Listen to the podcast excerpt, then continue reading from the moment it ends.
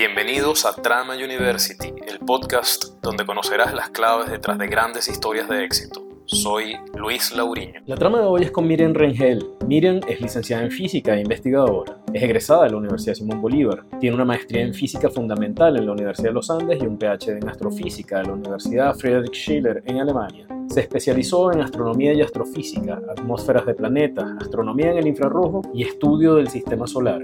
Miriam tiene una sólida experiencia en observaciones desde la Tierra y el espacio, así como en el desarrollo de misiones espaciales y planetarias desde el punto de vista tanto tecnológico como científico. Miriam tiene una sólida formación académica, ha perfeccionado su experiencia en la detección remota atmosférica de objetos del sistema solar. Está fascinada por el rango infrarrojo y milimétrico que le permite sondear y caracterizar las atmósferas neutras del sistema solar y los exoplanetas, así como realizar estudios térmicos de cuerpos pequeños e investigar sobre envolturas polvorientas alrededor de protoestrellas. La dedicación de Miriam a su campo es evidente en su amplio uso de instalaciones y observatorios terrestres y espaciales, así como en su desarrollo e implementación de códigos de transferencia de radiativa para interpretar datos y recuperar parámetros. Su investigación la ha llevado a instituciones de renombre como el Max Planck y el Observatorio Europeo Austral. Miriam también tiene un impresionante historial de participación en misiones e instrumentación astrofísica planetaria y terrestre. Ha apoyado misiones como Herschel, Rosetta, Júpiter, Icy Moons Explorer, JUICE y Sentinel-6 en diversas capacidades, mostrando su vasta experiencia en el ciclo de vida completo, el desarrollo de elementos, de procesamiento de datos e instrumentación a bordo. El compromiso de Miriam de cerrar la brecha entre la investigación, la industria y la sociedad se refleja en sus roles como profesora de física para investigación y desarrollo en la Fundación Centro Nacional para el Mejoramiento de la Enseñanza de la Ciencia y como consultora senior de Ingeniería de Alta Tecnología para la Agencia Espacial Europea y la Organización Europea para la Explotación de Satélites Meteorológicos. Miriam es hoy y desde 2007 científico senior del Jupiter Icy Moon Explorer, así como jefe de gestión de documentación y configuración desde 2013. Entre los reconocimientos de Miriam está el recibido por su valiosa participación en la tercera exposición de carreras Premio a la Carrera de Física de la Universidad Simón Bolívar en Venezuela, así como el Físico de la Semana 2020, reconocimiento de la DPG en Alemania. Con nosotros, Miriam Rengel. Miriam, empecemos por, por el principio, ¿no? ¿Cómo fue tu relación con la física y la astrofísica durante tu infancia, esos años escolares? ¿Qué te trajo, eh, o, mejor dicho, qué te atrajo de, de estos campos y, y, cómo fue, digamos, esa relación primaria con, con esas áreas? Mi pasión por la astronomía, la astrofísica y las ciencias planetarias comenzaron desde que yo era una niña. Recuerdo que los atardeceres eh, yo colocaba una manta en el, jardín de, la casa de mis padres y me acostaba y veía el atardecer y trataba de contar las estrellas y yo me fascinaba, lo hacía con mucha frecuencia prácticamente todas las noches y, y bueno, esa pasión fue creciendo.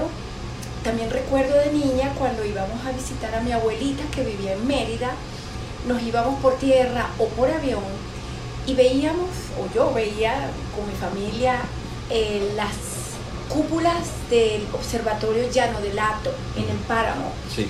Yo las veía y yo soñaba algún día trabajar con esos telescopios que no solo mis propios ojos pudiesen ver, yo quería ver más allá, observar objetos en el universo que no pudiese observar a simple vista.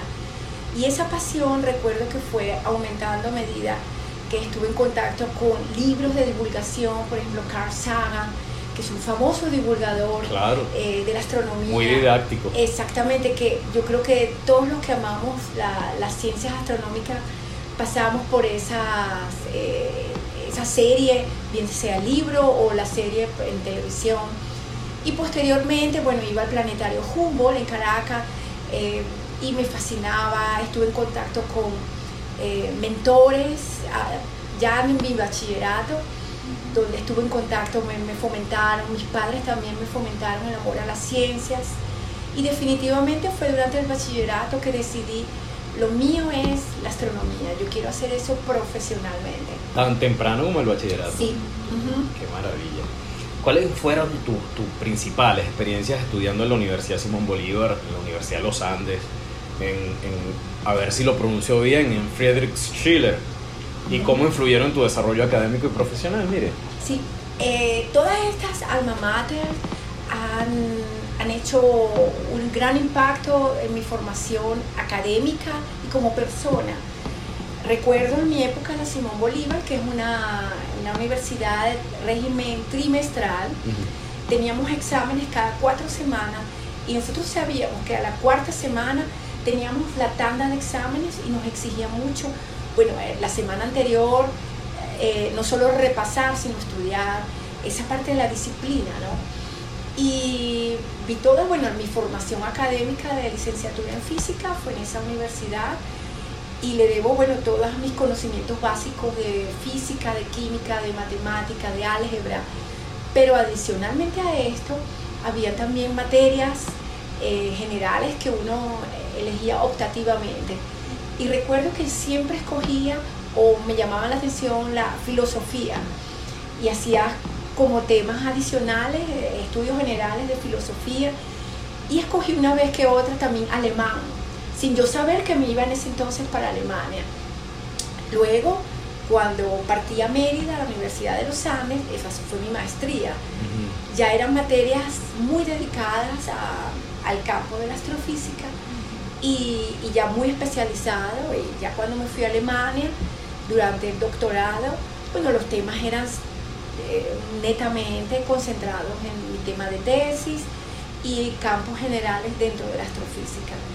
Pero en sus tres etapas, cada alma mater eh, me ofreció y tomé la oportunidad de crear mis eh, conocimientos tanto básicos como especializados en la carrera y formarme también como, un individuo del conocimiento. Sí, y a propósito de eso, miren, ¿cómo valoras las oportunidades brindadas ahora por el país, por Venezuela, en tu formación y en tu carrera académica? Sí, para mí toda mi formación académica de licenciatura y maestría se la debo al país. El país me formó, aquí hice también mi, mi colegio, mi bachillerato, y le debo al país toda esa formación académica y profesional, también mis primeros pasos profesionales fueron en el país. Y, bueno, le, debo a Venezuela toda esa, esa etapa de formación académica. ¿Qué aspectos de la astronomía eh, en el infrarrojo y el estudio del sistema solar te resultan más fascinantes y por qué? Miren. Sí, eh, todo el estudio, bueno, la, astronomía infrarroja es, apasionante para mí, porque, bueno, está el espectro electromagnético y la parte infrarroja es parte del universo del cual nosotros no vemos a simple vista, que esa es la astronomía visual. Aquí observamos la radiación térmica. Y al estudiar la radiación térmica podemos estudiar muchos fenómenos químicos y físicos, por ejemplo, en el polvo de las estrellas cuando ellas están naciendo, que no podemos observar a simple vista o telescopios en el óptico, podemos estudiar exactamente los mecanismos de formación. En las atmósferas planetarias podemos estudiar, por ejemplo, las vibraciones y las rotaciones de los átomos que están dentro de las moléculas. Y, y bueno, esa es la parte fascinante y bueno, y más allá, las galaxias, todo el universo frío y esa parte me parece tan relevante y fundamental en la astronomía y a mí me parece fascinante, bueno, mi campo que es la parte de atmósferas planetarias y también, bueno, la, superficie de eh, transneptunianos, que son los objetos que están después de, Neptuno. Eh, conocemos muy poco de ellos, pero hay muchísimo.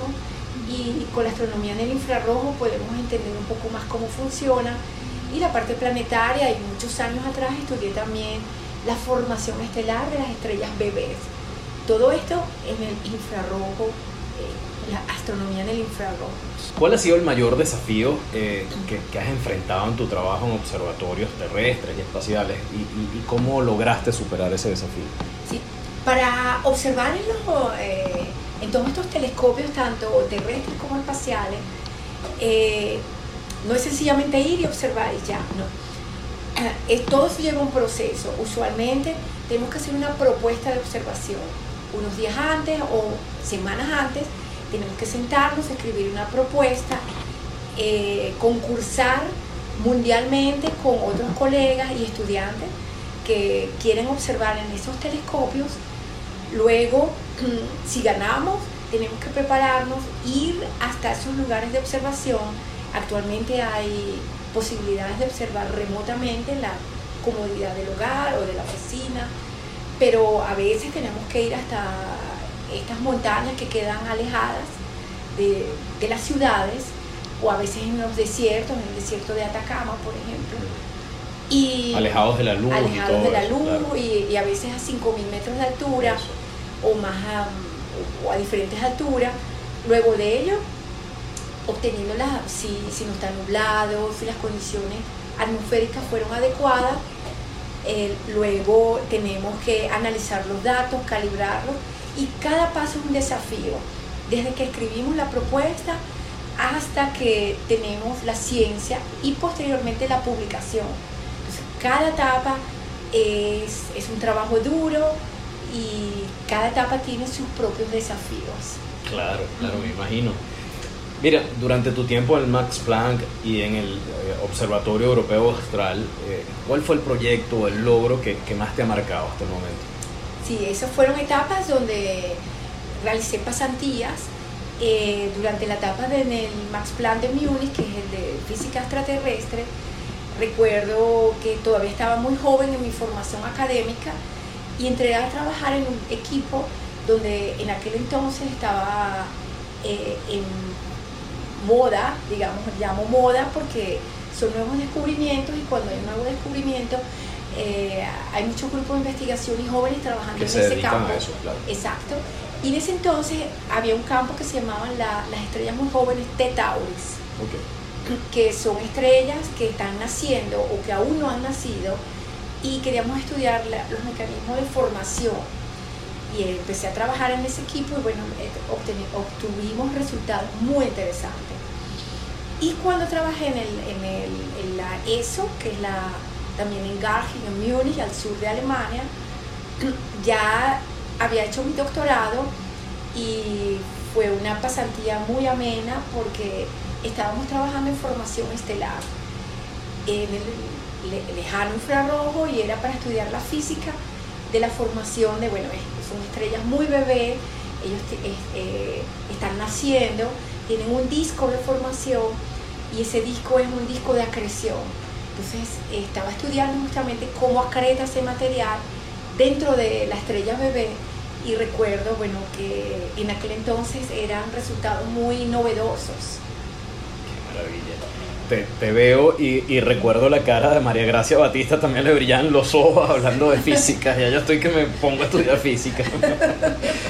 ¿Cuáles consideras, miren, que son las cualidades más importantes para, obtener logros dentro del campo de la astrofísica y el estudio del sistema solar? Eh, dada cuenta de todo lo que has contado, ¿no? que son diferentes fases en donde, bueno, la, la competencia es dura, ganarse los grants es difícil, etc.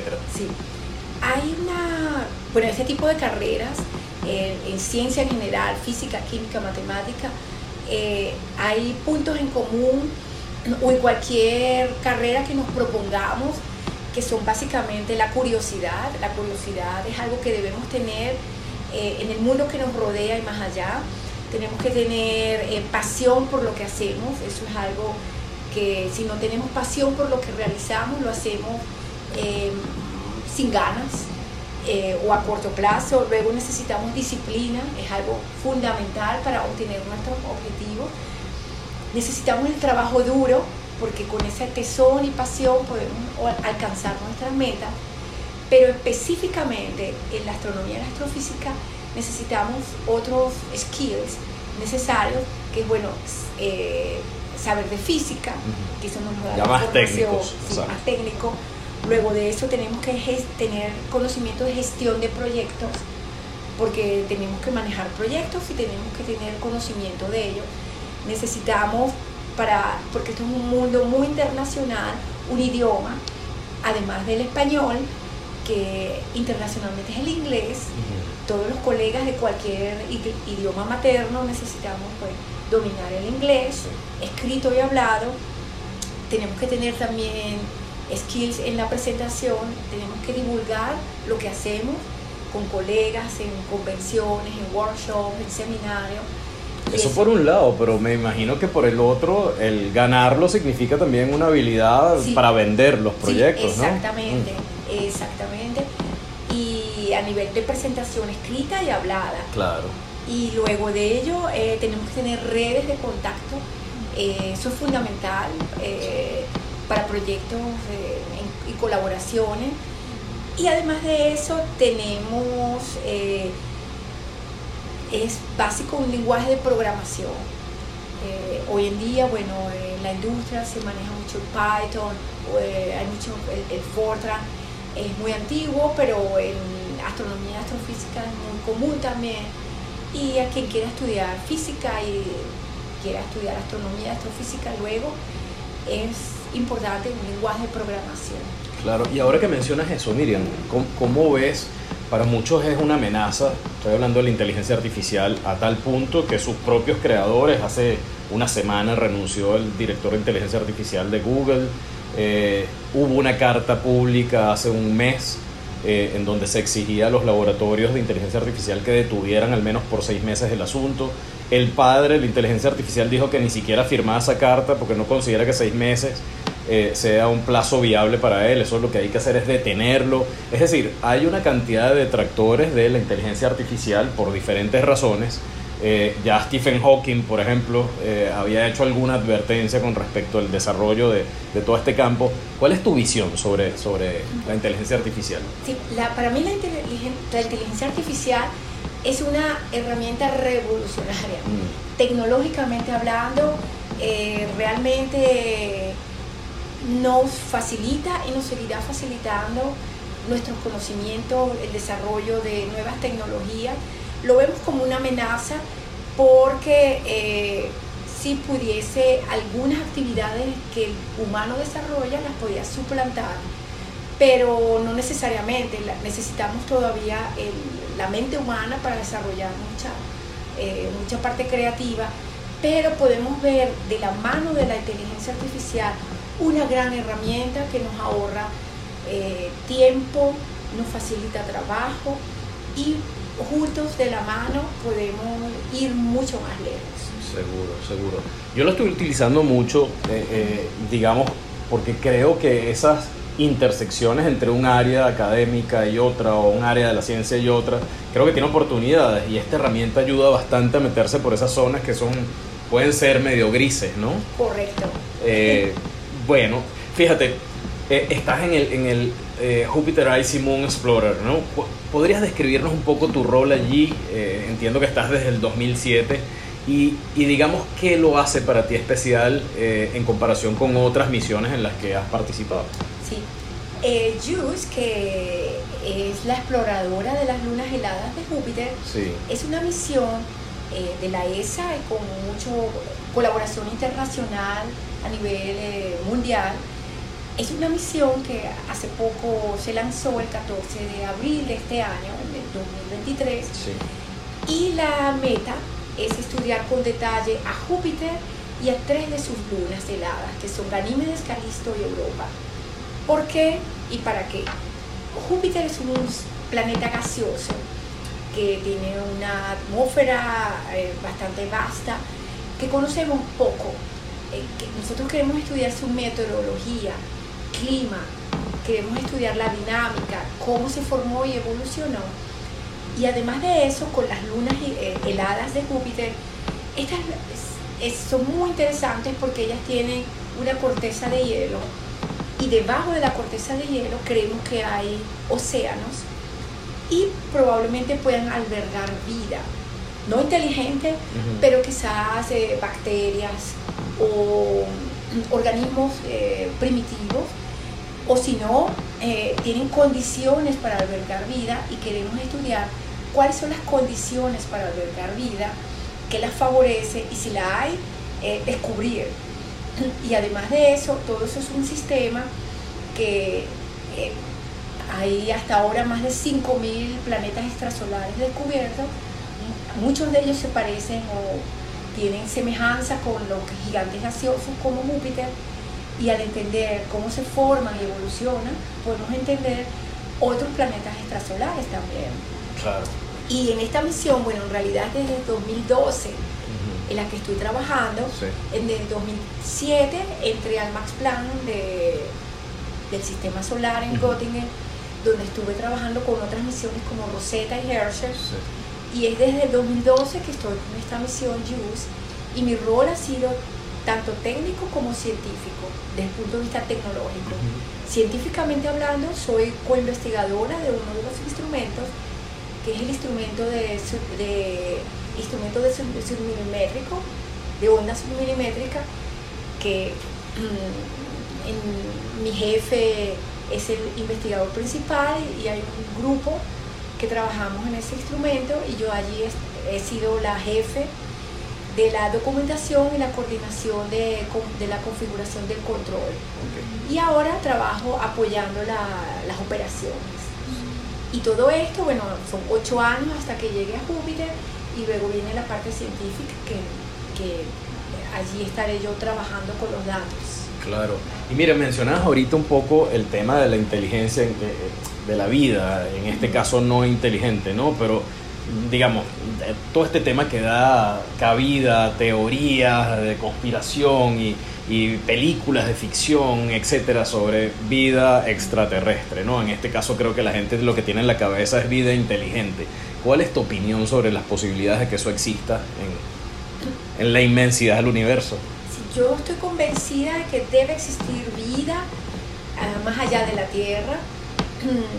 si es inteligente o no, es algo que no sabemos, mm. pero considerando la, la vasta número de galaxias y de planetas, eh, ¿por qué no pensar que, que, hay vida como no exactamente igual a la de nosotros, pero considerando la química y la física de esos planetas, con vida inteligente?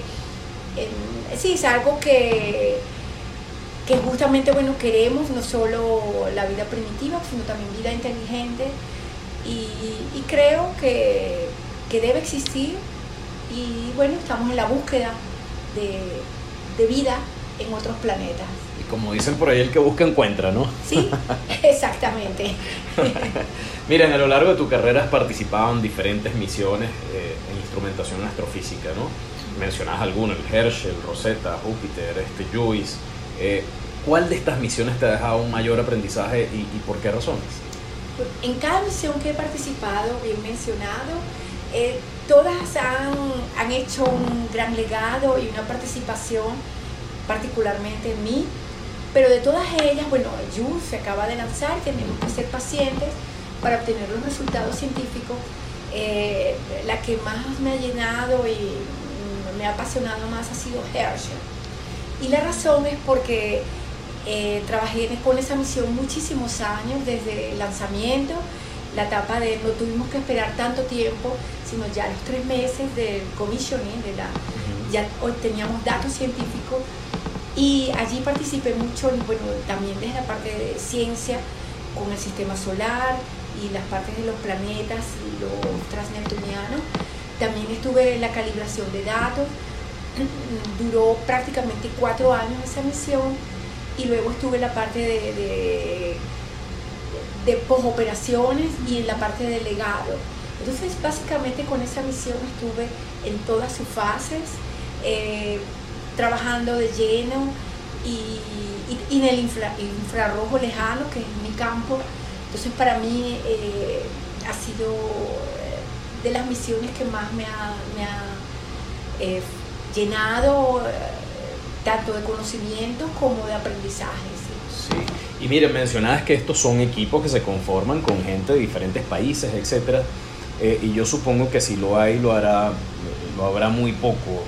¿Has sentido en algún caso, en alguno de estos equipos, en alguna de estas misiones, algún tipo de eh, no sé, de recelo porque vengas de Venezuela, de un país que puede ser considerado en Europa como un país del tercer mundo. ¿Te ha pasado eso? ¿Has visto algún tipo de discriminación? Eh, una pregunta muy interesante, porque puede que haya, pero en mi caso particular no he sentido ni experimentado ningún tipo de, de, de vallas porque sea latina o mujer o venezolana. Es sencillamente, bueno, demostrando la capacidad, demostrando el trabajo duro, eh, se logra el respeto ante los demás colegas y equipos de trabajo y es sencillamente demostrando que, uno es capaz. y ya allí uno gana el respeto y quizás al principio, eh, al primer contacto, eh, pero eso pasa no solamente porque sea venezolana o mujer, sino con cualquiera. exacto. ¿De qué maneras crees que tu trabajo en astronomía y astrofísica puede tener algún impacto significativo para, en este caso, para Venezuela y su sociedad, siendo que, que bueno, tu trabajo directamente está relacionado con misiones en Europa, eh, seguramente tendrás alguna vinculación con otros continentes, pero Venezuela parecía que está un poquito ahí alejada. Sin embargo, es avance de la ciencia en todo caso. Entonces, ¿qué, qué, qué, qué impacto significativo ves que puede haber? Sí, correcto.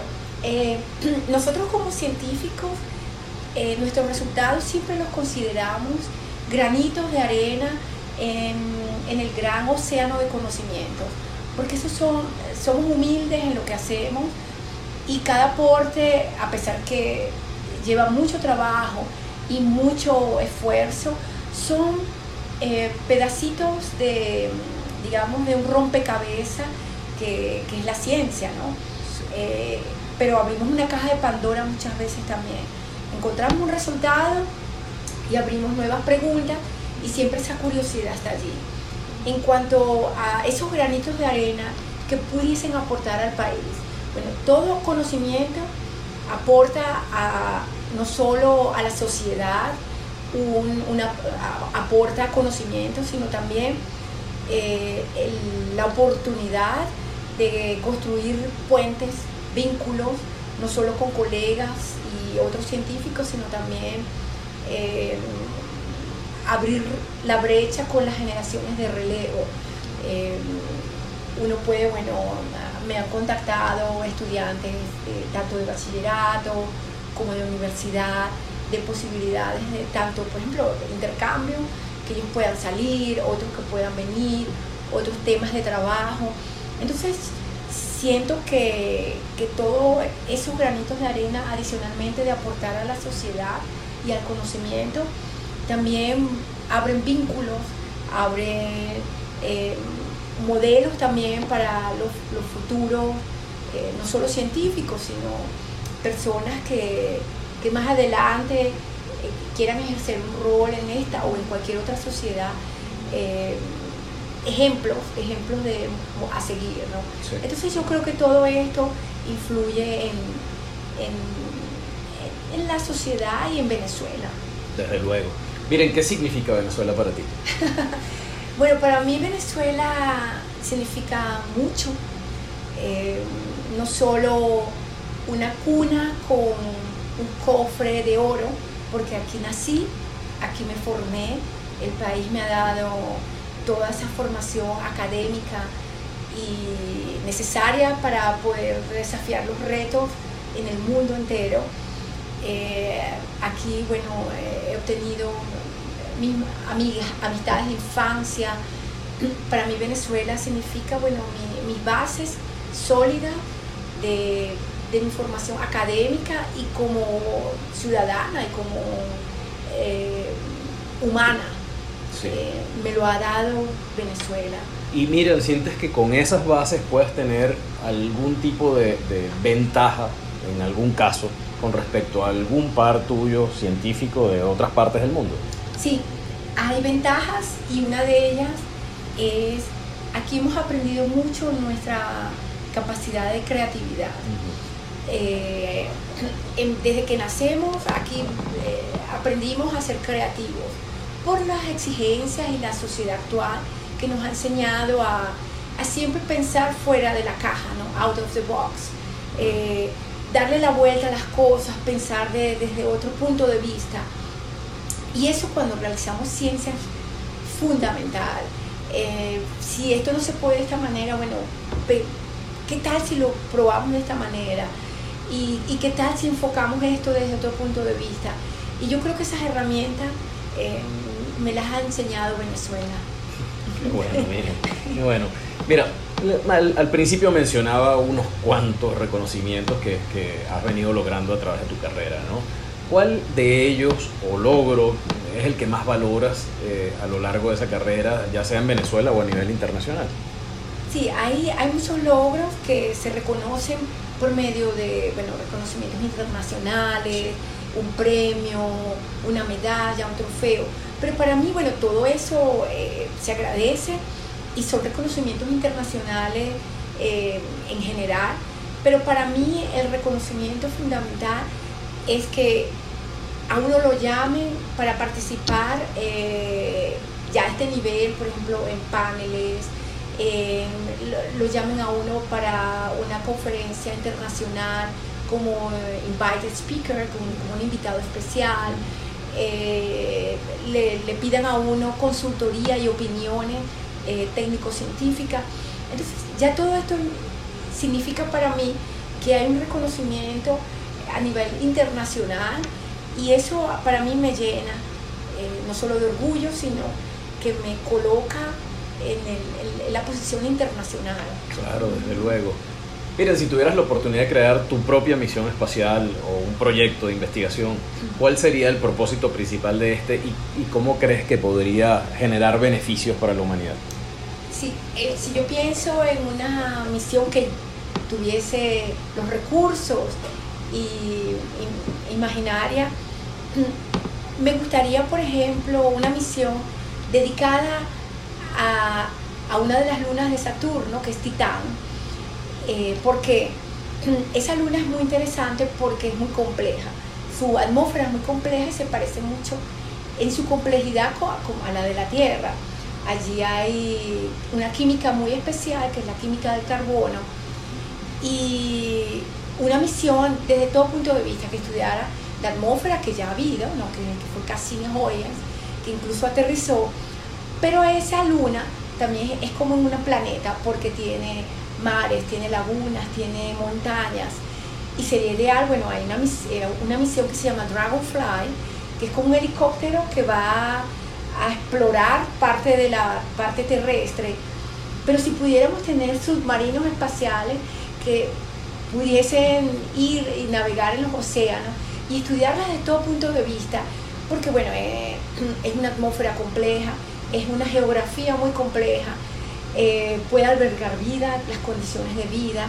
Entonces, mm, yo iría a, a, estudiar plenamente Titán desde todos sus puntos de vista, meteorología, clima, superficie, geología, océanos, y porque bueno, se parece mucho eh, su complejidad a la de la Tierra y puede albergar vida y, y sería estudiar otra otra segunda, otro segundo planeta como la Tierra. Claro, claro. Sigamos imaginando cosas, miren. Eh, ahora esta vez tienes oportunidad de enviar un mensaje a una civilización extraterrestre. ¿Qué información sobre la Tierra y la humanidad incluirías en ese, en ese mensaje? Mi mensaje, imaginándonos, eh, quería a, a, otras civilizaciones que fueran escuchados, les diría dos cosas.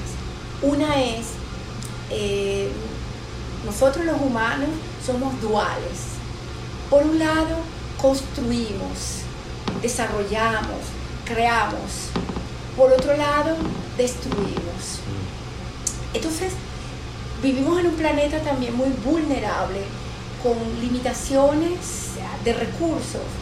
Entonces, mi mensaje, el primer mensaje sería, tenemos que esa, esa parte dual, que destruye, tenemos que minimizarla y tenemos que buscar mecanismos para, para minimizar esos riesgos y tenemos que tratar de utilizar todos nuestros recursos del planeta de una manera inteligente para que todos podamos beneficiarnos, no unos pocos ni algunos, sino eh, y que son recursos muchos eh, no renovables y tenemos que conservarlo porque el planeta como tal es vulnerable y tenemos que cuidarlo.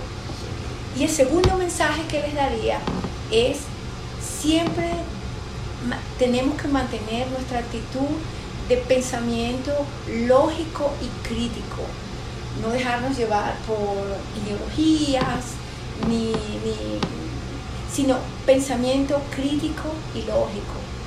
Y con todo esto, bueno, podemos llegar a crear sociedades mucho más eh, evolucionadas. Seguro.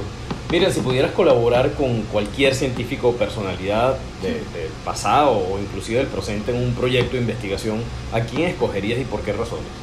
Bueno, eh, sí, una pregunta también muy interesante. Eh, tuve la, la, gran dicha y, oportunidad de tener durante mis estudios dos grandes mentores, la Simón Bolívar, que es el profesor Germán da Costa, eh, lo seguiría escogiendo. y durante mi maestría al, doctor Gustavo Brusual, que fue en aquel entonces director del SIDA, del Centro de Investigaciones, Francisco J. Duarte, para mí fue, bueno, un gran eh, orgullo haber tenido esos grandes mentores.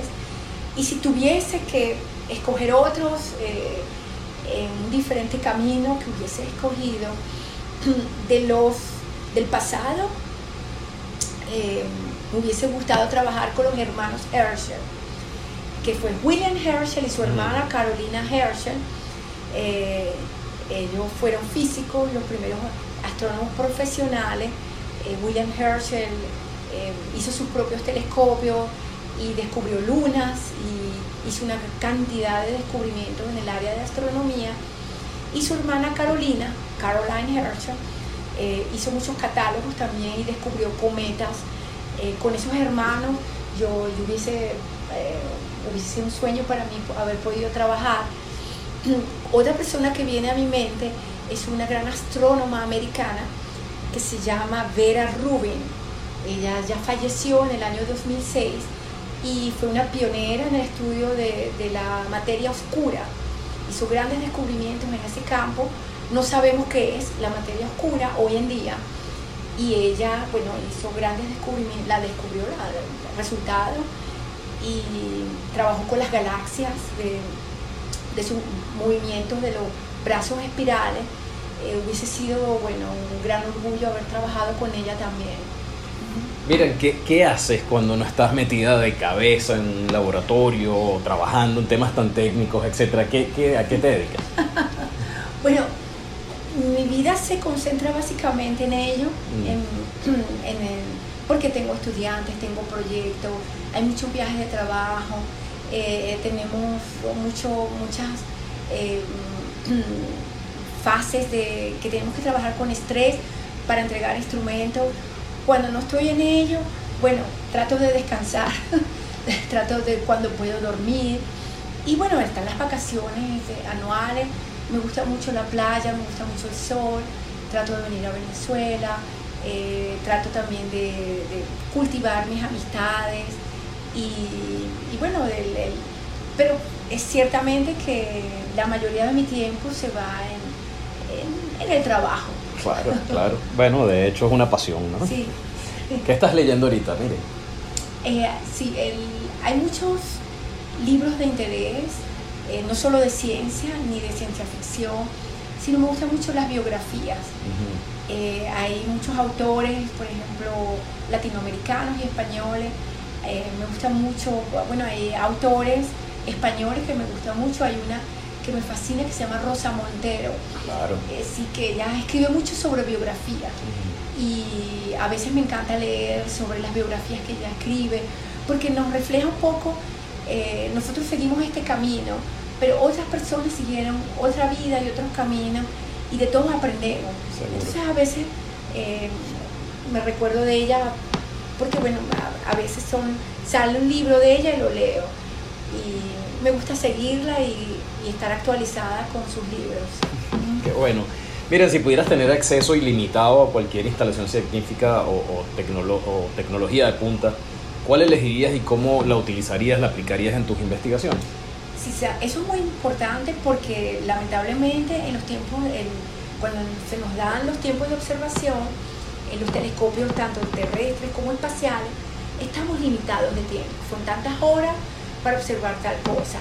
Pero si yo pudiese tener un telescopio de esto, eh, flat rate, que lo pudiera usar, bueno, eh, por ejemplo con Herschel, que duró cuatro años, bueno, hubiera seguido observando todos los planetas, eh, las atmósferas, de los cuatro o cinco planetas que estudiamos, pero lo hubiésemos observado mucho más profundamente las especies, que, son los gases que están allí, los perfiles, la composición y desde tierra igualmente hubiese dedicado por ejemplo a, Titán que tenemos muchas publicaciones de Titán y de los componentes que, hay allí, pero teniendo una, bueno, hubiese podido observar por horas y horas y horas eh, los perfiles que hay en, la composición de, de, todas estas atmósferas.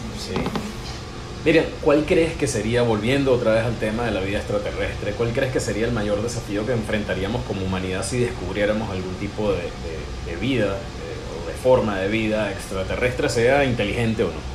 Sí, eso sería una gran eh, revolución desde el punto de vista eh, de la sociedad y tecnológica y del conocimiento como tal. Eh, desde el punto de vista de sociedad, porque bueno, eh, encontrar o descubrir que, en otro planeta hay vida, eso fue un concepto totalmente que revolucionaría completamente nuestra manera de vivir y de pensar. Y desde el punto de vista tecnológico, bueno, la siguiente fase sería, bueno, queremos investigar más, queremos ir hasta allá y eso abriría también una caja de Pandora para nuevos estudios tecnológicos. O sea, ¿qué necesitamos para ir hasta allá? ¿Qué necesitamos para viajar hasta allá? ¿O qué tipo de tecnología podemos desarrollar para observar, eh, tanto espectroscópicamente como monitorear eh, esa vida que hay allí? Sí. Miriam, y fíjate, como astrofísica, yo me imagino que, que, tendrás mucha más conciencia de lo que podemos tener el resto de los mortales sobre nuestro papel en el universo. Seremos, no sé, una cosa minúscula que ni se ve en esa inmensidad, ¿no? Y en ese sentido, quería conocer, porque, bueno, porque ha sido una, una discusión desde que la ciencia existe y la religión existe, ¿no? Eh, ¿cómo, es tu relación con Dios, sea el Dios que sea? ¿Crees en Dios? ¿Crees en la religión? ¿Cómo es tu relación entre ciencia y fe? Eh, la ciencia con estas preguntas eh, busca ideas fundamentales o las respuestas fundamentales a las preguntas fundamentales. ¿Quiénes somos? ¿Hacia dónde vamos y de dónde venimos?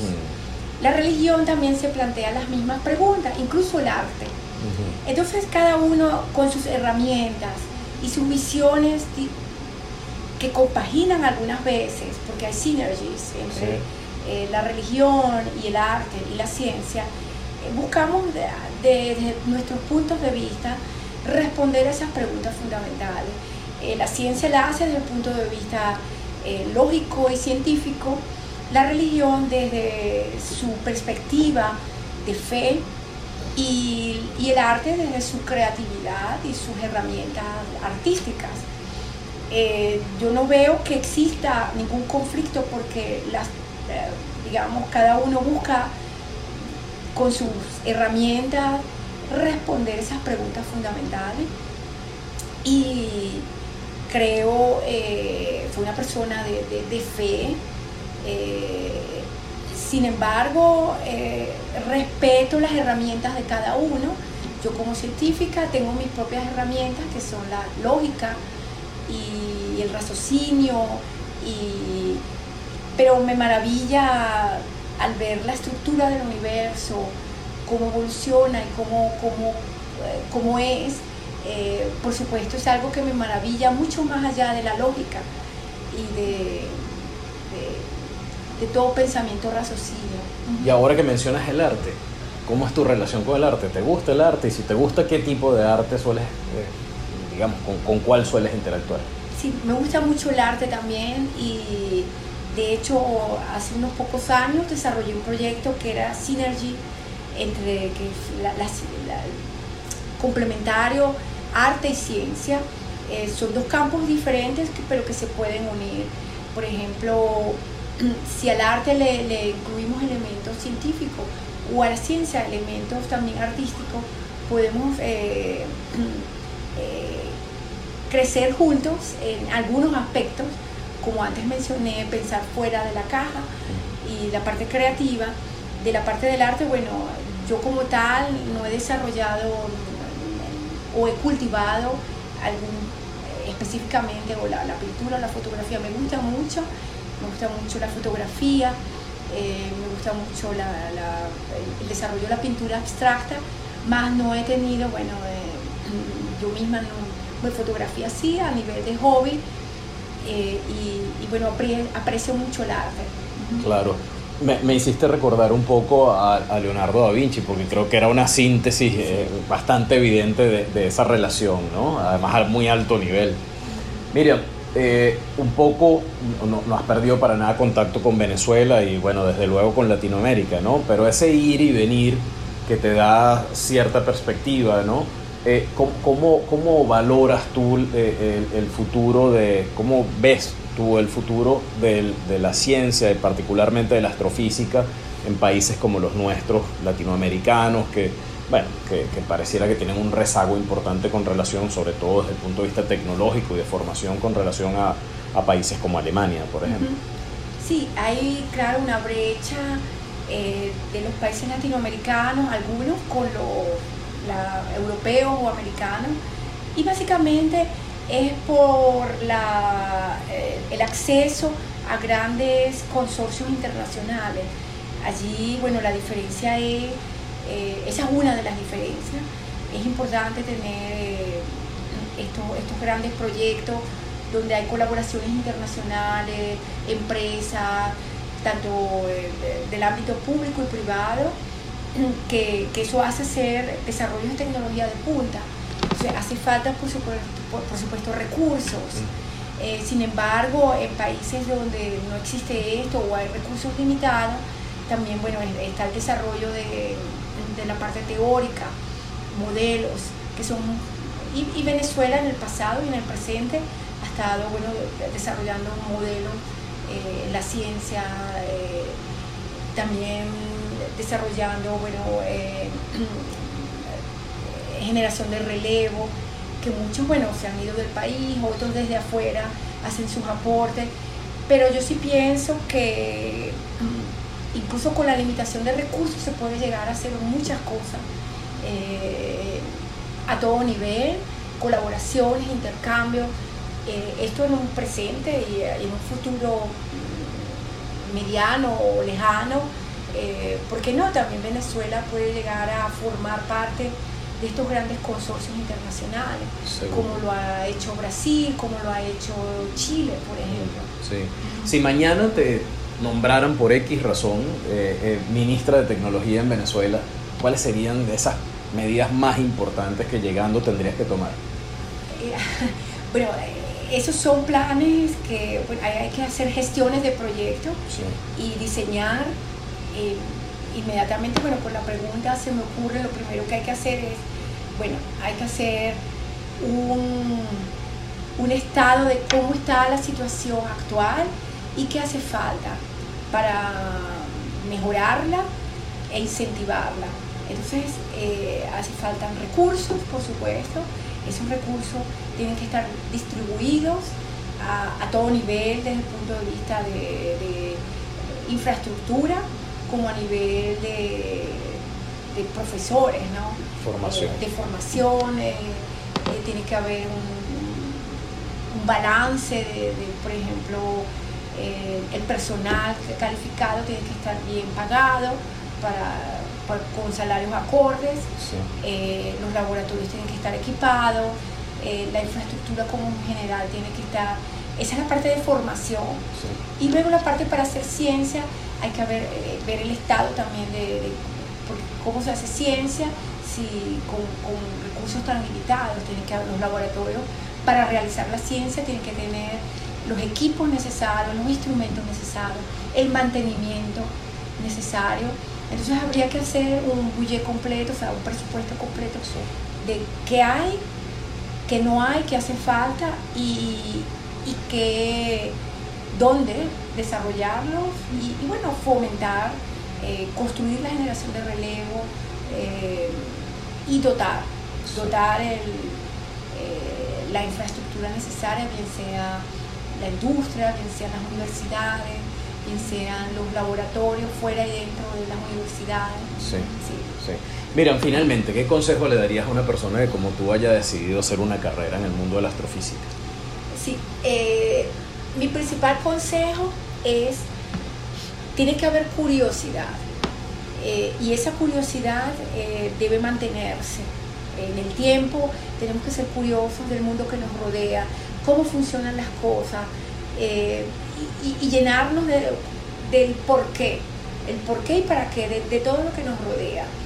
Y segundo, hay que, mi segundo consejo, hay que establecer los objetivos profesionales y personales y hay que trabajar duro para ello.